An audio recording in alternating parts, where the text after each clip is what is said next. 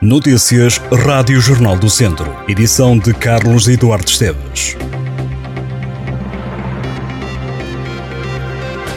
O Tribunal de Viseu condenou a 10 anos de prisão um homem de 59 anos que abusou sexualmente da neta menor, isto depois de ter ficado com a guarda da criança. O caso aconteceu no Conselho de Rezende.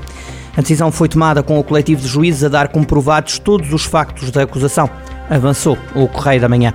O arguído que já estava em prisão preventiva terá abusado cinco vezes da neta. O caso remonta a 2020, quando a vítima tinha apenas 9 anos de idade. Os abusos voltaram depois a repetir-se quando a menor completava 11 anos. Na altura do acórdão, a Presidente do Coletivo de Juízes considerou que a criança ficou traumatizada e que o avô destruiu por completo a vida da neta, a perspectiva futura e as relações dela com as outras pessoas, nomeadamente homens. Os juízes também não tiveram dúvidas quanto à gravidade dos crimes praticados.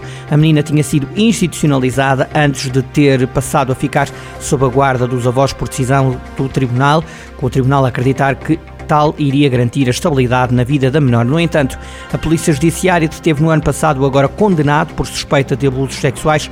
O homem não tinha antecedentes criminais, a neta já vivia um quadro familiar desestruturado com a separação dos pais, o que acabou por levá-la a ser institucionalizada e depois a ser entregue à guarda dos avós. O Viseu Christmas Run vai cortar o trânsito na cidade de Viseu no próximo domingo. A Câmara de Viseu informa que, por causa da corrida de pais natais, a circulação automóvel vai ter constrangimentos ao longo da manhã. A corrida começa às 10h30 da manhã e, por causa disso, a Câmara diz que vão ser implementadas restrições ao trânsito no centro da cidade.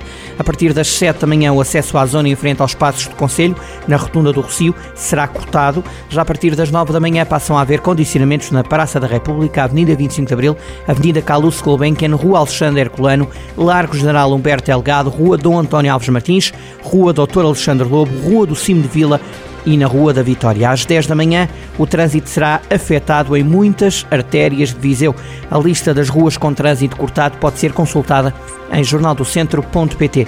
A Câmara de Viseu e a PSP apelam aos condutores que evitem circular nestas ruas e avenidas das 10 da manhã à 1 da tarde para não provocar longas filas de trânsito e grandes períodos de espera. O Viseu Christmas Run propõe uma corrida de 10 km e uma caminhada de 5, ambas de cariz solidária apoiando a APPA-CDM de Viseu.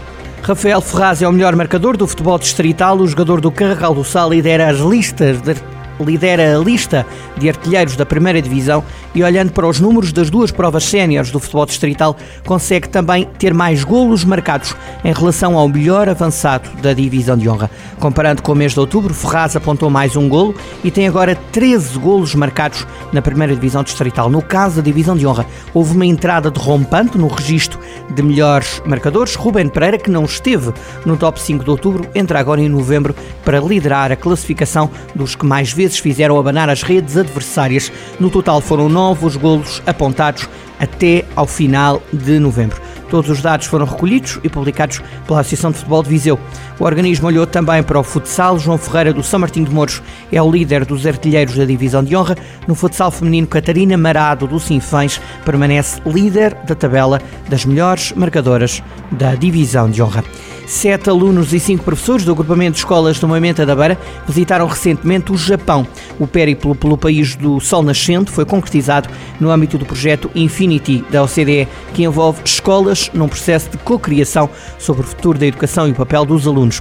A visita durou 10 dias, serviu para debater questões relativas à construção de sistemas educativos inovadores envolvendo as temáticas do currículo, pedagogia e avaliação, e com especial destaque para a voz dos estudantes. O agrupamento de escolas do Moimenta da Beira diz que os dias que foram intensos e muito enriquecedores, com momentos culturais e reuniões com professores e dirigentes de escolas japonesas, no total três estabelecimentos de ensino japoneses.